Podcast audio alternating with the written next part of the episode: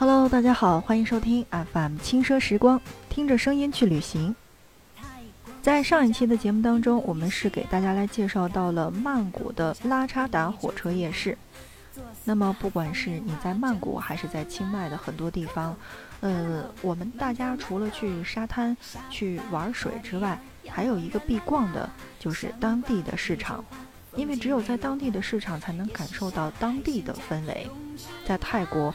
也是一样的，古朴又接地气的集市非常具有泰国的风情。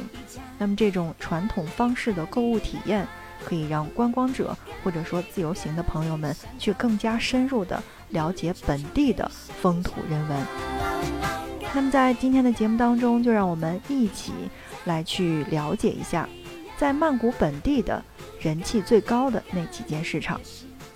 初入曼谷想尝试的当地人的购物方式，或者是古老的泰国传统的购物体验，都不应该错过这些市场。首先，我们要知道的是，在曼谷或者说在泰国的夜市，哈，一般大概是在晚上十七点，也就是下午的五点钟之后才有出现的摊位，那么商店呢才开始营业。而周末市场，我们说的这个 weekend market 这样的地方呢，只有在周末才会开放。那有的是周末两天都在开放，而有的仅仅是一天。除了夜市、周末市场，还有我们说到的，就是在曼谷必打卡的另外的一个景点，叫做水上市场。泰国的一大特色就是水上市场了，就是那种市场与河道完美的结合。一般集中了吃喝玩乐等多种体验，展现了泰国传统的市场模式。另外，我之所以喜欢泰国，或者说是喜欢曼谷，并不是因为它有海，或者说有沙滩。那我觉得，对于我来说最吸引的，应该叫做铁道市场。铁道市场的摊位都是沿着铁道摆放的，可以看火车经过的小贩们收摊儿的忙碌景象。这个地方呢，呃，通常呢也是在我们抖音还有很多的这个我们的一些自由行的 App 上面的必打卡景点之一。那么接下来的时间，就让我们一起来了解我们在泰国那些必打卡的景点。首先就是乍都乍周末市场。乍都乍的周末市场是曼谷人气最高、名声最响、口碑最好的市场了，同时也是亚洲最大的市场。所以在进入市场之前，务必要拿一份市场的导览图，以免迷路。你可想而知这个地方究竟有多大哈！在进市场之前，要备一张导览图，然后避免迷路。在这个市场当中哈，有卖书的，卖古董的，有家居用品的，包括连植物和园艺，连二手衣服都是有的。而且呢，这个地方相当的近。怎么说呢？这个市场哈，只有在周末才开放，而市场内部呢是分为不同的区域，像我们刚才说到的，有二手的淘货区、特色纪念品区、生活用品区、服装区，还有艺术品区。各种区域中还穿插着有泰国的特色小吃和美食店，是一家非常接地气的市场。周末的时候，每条小巷子都挤满了来自世界各地的淘货的人。市场内的气温都比外面要高了不少，哇，那真的还是要想一想的。毕竟泰国已经就很热了，去到这个地方，除了人气之外，那这个气温的话，一定要考虑清楚。乍都乍的周末市场值得精挑细逛，耐心下来，这里能淘出不少的好货，例如一件复古风格的服装、装饰品等等。可能会超出你对本地人声嘈杂的市场的期待。另外，由于市场内多是以现金来进行交易的，所以准备在这里购物的话，要准备好足够的现金。当然了，我拿到的这个攻略上面哈，有两位小伙伴是这样说的，其中一位叫做回到起点，他说卖的东西还挺便宜的，很多本地人都在这里买东西。游客买东西可以适当的去砍价，建议看上什么觉得合适就买，因为多走几间比价之后，你会发现就找不回原来的那家店了。所以这就是为什么要告诉大家，在进到这个市场之前，一定要去拿导览图的原因。而且呢，这个我们的回到起点是这样说的：说特别推荐的是这里的泰国小吃，品种多，味道好，价格也很便宜。这里简直就是购物狂和吃货的天堂。还有一位朋友哈是这样给到的建议，他说给大家第一次去市场的朋友们三点建议：第一个是最好坐地铁前往；第二是去的前一天晚上一定要早点休息，养足精神。预足半天的时间去逛逛。第三就是谨防扒手，工艺品制品呢真的是很有特色，衣服的质量是一般的，所以大家一定要去看着去买这个东西。那说到这个市场哈，市场很大，很容易迷路。那么，嗯，建议大家呢去可以把这个市场的中部的钟楼去作为地标，分别分辨呢你在市场中的这个位置。书和古董区就是可以买到很多的旧书啊，包括佛像啊，以及其他的小古董；而在手工艺品区呢，就可以买到像你在国内的很多的这个小商品城，各种各样的泰国纪念品都是可以买得到的。另外呢，呃，国内的服装批发市场很像的一点呢，就是这个我们的衣服的饰品区，但是这儿的衣服呢有特色的是从朋克、嘻哈。到热带风，那真是应有尽有。还有一个就是卖乳胶枕头和泰国陶瓷的地方，是在这个市场的家居用品区。家居用品区呢，这个地方的乳胶枕头还再次说明一下，是可以带上飞机进行安检的。所以很多的这个我们跟团去的导游，他要炸你。嗯，想让你在他的这个购物点来进行购买的话呢，那其实是没有必要的。你在扎都扎的周末市场买到的也同样呢是正品的乳胶枕头，而且相对来说呢，要比你的购物点要便宜很多，这个一定要注意。剩下的话，包括宠物区还有植物园艺区的话，呃，怎么说呢？我们既然是在国外，那这些东西看一看就行了。当然，还有一些宠物的衣服很好看。扎都扎的周末市场的时间是周六周日的早晨六点到晚上的六点，经营各种商品，不妨去可以看一看。说到这儿，就不得不说到的是到达的交通了。最省时间的推荐交通是乘坐 BTS，而最省钱的就是乘坐公交车。从大皇宫那一站呢，坐四十四路公交车，大概是四十分钟时间，花二十泰铢就可以到达了。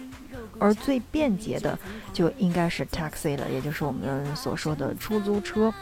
曼谷的交通状况需要谨慎，二十分钟的路程可能会堵个两个小时也说不定。所以说白了，嗯，如果说你想体验一下这个我们的泰国，尤其是在曼谷的这个城市氛围的话，建议可以选择公交车来进行出行。而如果你的时间比较紧张的话，那地铁坐 BTS 也是可以的。除了我们的周末市场之外，在前几期的节目当中给大家介绍的考山路，是这个背包客们的天堂。背包客们经常在那儿去选择去住这个青旅呀、客栈啊，包括这个民宿等等。而在傍晚，考山路就会变成夜市。而考山路夜市并不是真正意义上的购物地，下午呢会有零星的摊位去售卖衣服，到了晚上就截然不同了，就是那种酒吧。小吃摊儿热闹开张，然后一些手艺人则在这里售卖作品。这里更大的意义其实就是夜生活的一条街，各国的这个游客云集于此。在入夜之后呢，曼谷的生活的另一面就会在考山路形成了。像我们在之前的节目当中说的，考山路是很多背包客们口口相传的一个地方。如果你是一个人，如果你也是背包客，如果你的英语还算说得不错的话。就建议你住在考山路，和世界各地的人去进行交流，在那儿你会体验到不一样的风格。OK，那说完了我们的前两个，一个是夜市，一个是周末市场，再来说说叫做摩天轮夜市，也叫做曼谷河畔夜市的这样的一个地方。自二零一二年四月才正式开放的摩天轮夜市。在短短的几年内就积攒了超高的人气。不过，相对于曼谷的其他夜市，这里好像显得就更潮一些了，是曼谷新夜生活的代表。湄南河夜景也是摩天轮夜市的一大卖点。摩天轮夜市店铺的前身其实就是仓库，装饰融合了泰国的创意元素与设计感，有一股复古怀旧而舒适的调调。这里已经成为了曼谷青年时尚男女们的最爱约会的地点之一。大大的摩天轮就是地标，坐在里面看日落，俯瞰河畔夜景，也是一种非凡的体验。除了夜市之外，那像我在节目当中一开始说到的最吸引我的地方，应该叫做美工铁道市场。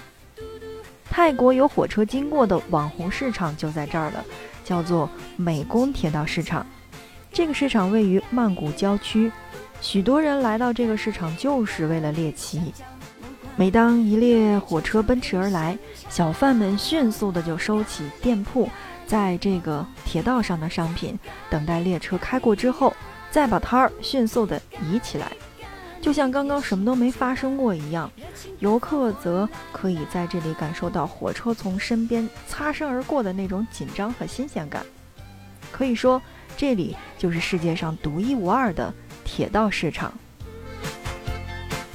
整个铁道市场其实并不很大，买的东西都是一些比较普通的当地的特色的食材和调味料，基本上从头逛到尾也就十五到二十分钟。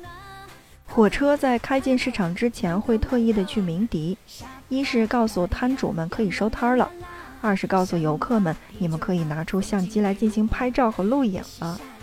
火车司机在开进市场时会放慢速度，而且火车上的乘客也会拿起手机来拍摄道路两旁的游客。或许在他们看来，我们也是一种不同的风景线吧。没错，这个地方吸引我，真的是就是只是因为火车经过，而且真的是特别特别近。那我觉着哈，这个地方就是最牛的菜市场了，是泰国的神奇异景之一。每天都有八趟火车经过最牛的这个菜市场，火车贴着菜摊儿，那商贩们淡定的等火车呼啸而过。那这八趟火车的时间分别是早晨的六点二十、上午的八点三十以及九点，还有十一点十分、十一点三十分、十四点三十分、十五点三十分和十七点四十分。配合以上的时间，提前三十分钟左右到达，嗯就可以了。不过呢，火车通常是要晚点的，所以大家如果说不是按这个点儿来的话，千万不要去抱怨，一定要等一等。那么除了这些地方之外呢，我觉着还有一个必说的，叫做丹嫩沙多水上市场。这是一个水上市场，丹嫩沙多距离曼谷有三个小时的车程。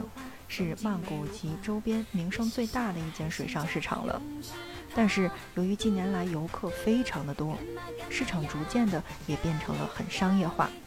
但是如果只想体验乘船的河道中游走，还有两岸都是紧凑的摊位的新鲜感的话，这里仍是一个很好的选择。市场的大部分商品比较简陋，相比之下可以选择水果、冰箱贴来进行购买。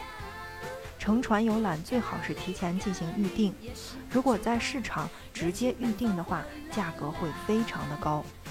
而这个市场像我刚才说到的那样，离曼谷市区呢有三个小时的车程，它相当于是在另外的一个省，所以交通相对来说比较麻烦，建议包车或者是报一日游的形式。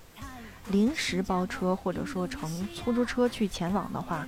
呃，容易遭遇坐地起价的这种情况，而且非常的贵。另外还要提示我们的这个女士朋友们，嗯，尽量不要穿裙子前往，因为穿裙子乘船非常的不方便。除了刚才我们说到的那个丹嫩沙多水上市场，还有一个叫做安帕瓦水上市场。安帕瓦水上市场的名气呢，是仅次于丹嫩沙多水上市场的。